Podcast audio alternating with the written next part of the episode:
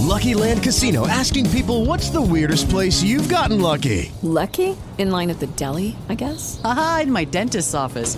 More than once, actually. Do I have to say? Yes, you do. In the car before my kids' PTA meeting. Really? Yes. Excuse me, what's the weirdest place you've gotten lucky? I never win and tell. Well, there you have it. You can get lucky anywhere playing at LuckyLandSlots.com. Play for free right now. Are you feeling lucky? No purchase necessary. Void where prohibited by law. 18 plus. Terms and conditions apply. See website for details.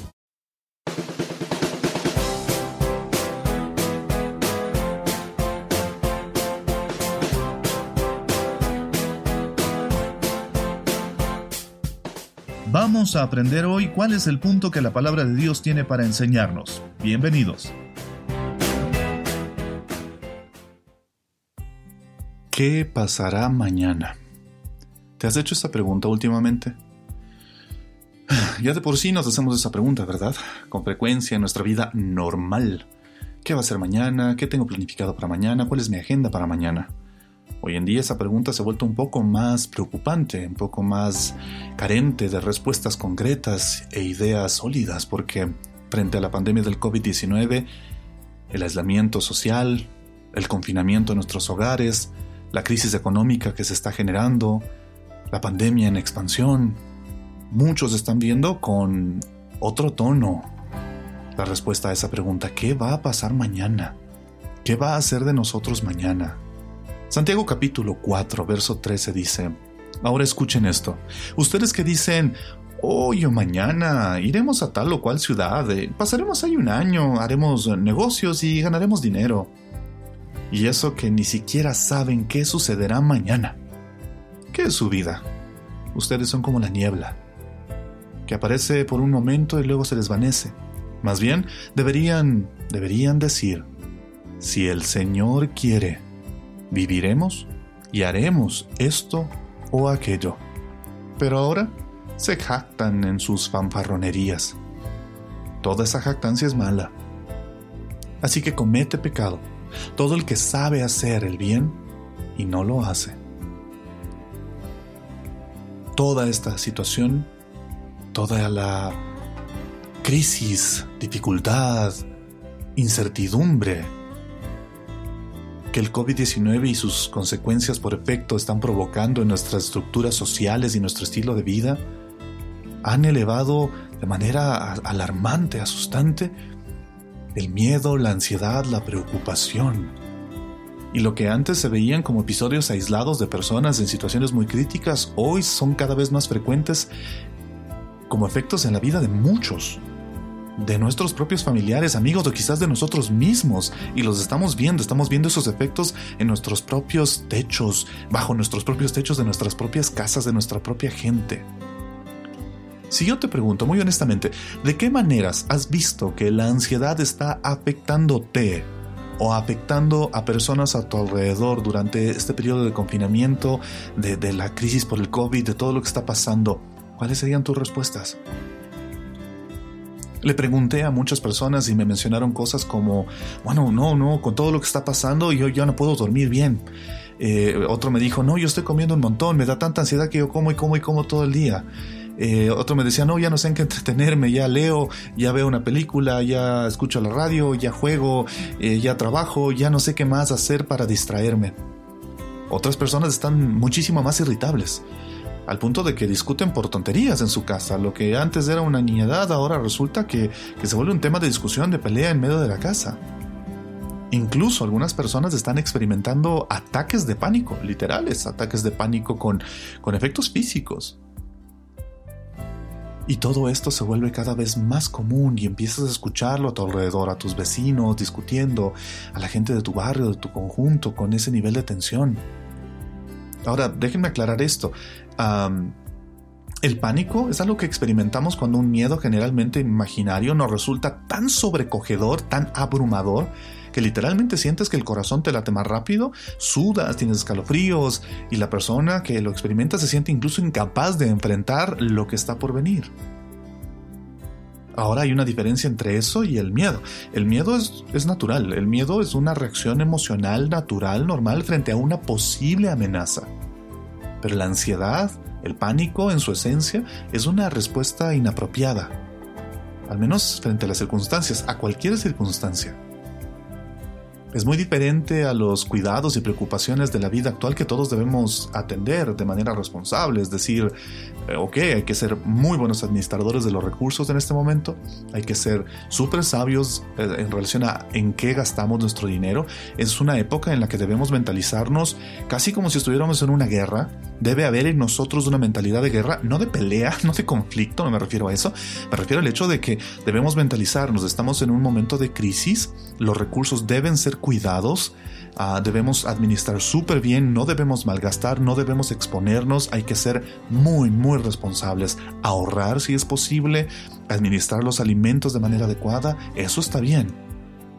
Y desde esa perspectiva incluso, me atrevería a decir que el estrés y la presión no son necesariamente nuestros enemigos. De hecho, a menudo pueden ser cosas buenas que nos fortalecen para gestionar adecuadamente los desafíos futuros que la vida y Dios pongan delante de nosotros. El apóstol Pablo escribió, me imagino incluso con el fin de que nosotros entendiéramos esta diferencia y espero que la vayamos entendiendo a lo largo de este primer episodio de esta miniserie, él decía que, aparte de las incansables presiones externas que tenía que enfrentar, como las persecuciones, dificultades, eh, oposiciones, prisiones incluso, también tuvo que enfrentar una constante presión interna de preocupaciones por todas las iglesias. Segundo de Corintios capítulo 11 versos 27 y 28 dicen, en palabras del apóstol Pablo, he pasado muchos trabajos y fatigas, y muchas veces me he quedado sin dormir. He sufrido hambre y sed, y muchas veces me he quedado en ayunas. He sufrido frío y desnudez. Y como si fuera poco, cada día pesa sobre mí la preocupación por todas las iglesias. A pesar de toda esa carga, él también hacía espacio en su corazón para preocuparse por otros de manera un poco más específica, el capítulo 11, verso 29 de 2 Corintios dice, cuando alguien se siente débil, ¿no, ¿no comparto yo su debilidad? Y cuando a alguien se le hace tropezar, ¿no ardo yo de indignación? Incluso esta actitud de preocupación es algo que él esperaba de aquellos que trabajaban a su lado. Filipenses capítulo 2 versos 19 y 20 y 21 dicen, Espero en el Señor Jesús enviarles pronto a Timoteo, para que también yo cobre ánimo al recibir noticias de ustedes Nadie como Él se preocupa de veras por el bienestar de ustedes, pues todos los demás buscan sus propios intereses y no los de Jesucristo. Lo que estoy tratando de eh, ayudarte a entender en esta primera parte lo voy a resumir en una frase. Todo aquel que conozca y ame a Cristo va a tener que aprender a ser capaz de manejar la presión. Lo repito, todo aquel que conozca y ame a Cristo en medio de las circunstancias que estamos viviendo y a lo largo de toda su vida, va a tener que aprender a ser capaz de manejar la presión. Ahora, una manera equivocada de manejar y proyectar nuestro estrés y las presiones de la vida es precisamente estar sobre preocupado por las circunstancias, estresado, amargado, sufriendo por las circunstancias. No es lo mismo sufrir por las circunstancias que estar preocupado por las cosas de Dios, y ya voy a ir aclarando esa idea.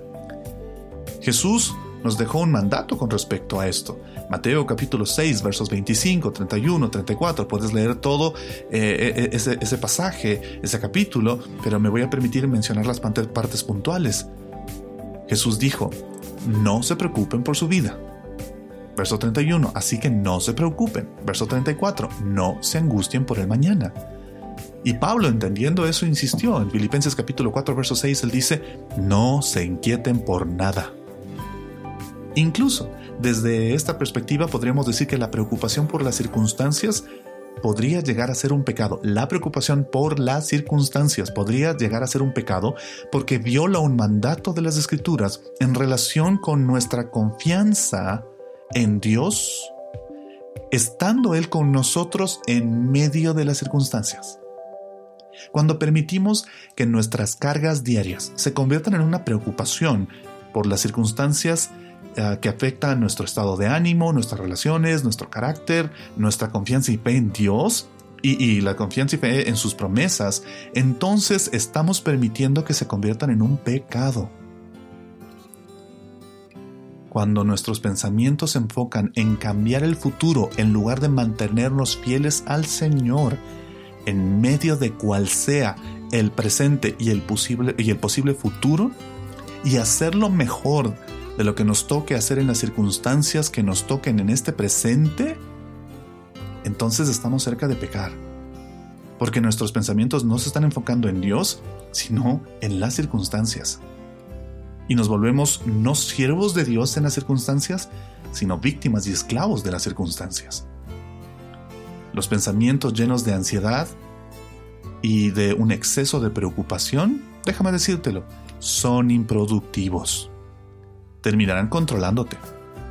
Cuando debería ser todo lo contrario. Al menos si eres un creyente, si eres una persona que tiene fe en Cristo, no deberías dejar que los pensamientos de ansiedad y extrema preocupación te controlen, te dominen. Porque incluso si lo permites, esos pensamientos afectarán tu capacidad de ser responsable frente a las circunstancias y afectarán gravemente tus relaciones.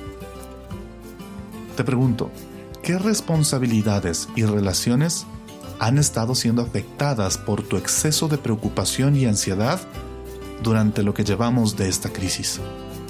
Quiero que medites en eso y hablaremos más sobre este tema en el siguiente episodio.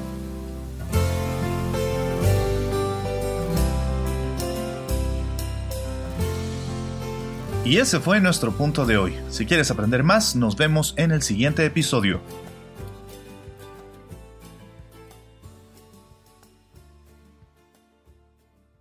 Guys, it is Ryan. I'm not sure if you know this about me, but I'm a bit of a fun fanatic when I can. I like to work, but I like fun too. It's a thing. And now the truth is out there. I can tell you about my favorite place to have fun Chumba Casino. They have hundreds of social casino style games to choose from, with new games released each week. You can play for free anytime, anywhere and each day brings a new chance to collect daily bonuses. So join me in the fun. Sign up now at ChumbaCasino.com. No purchase necessary. Group. Void were prohibited by law. See terms and conditions. 18 plus.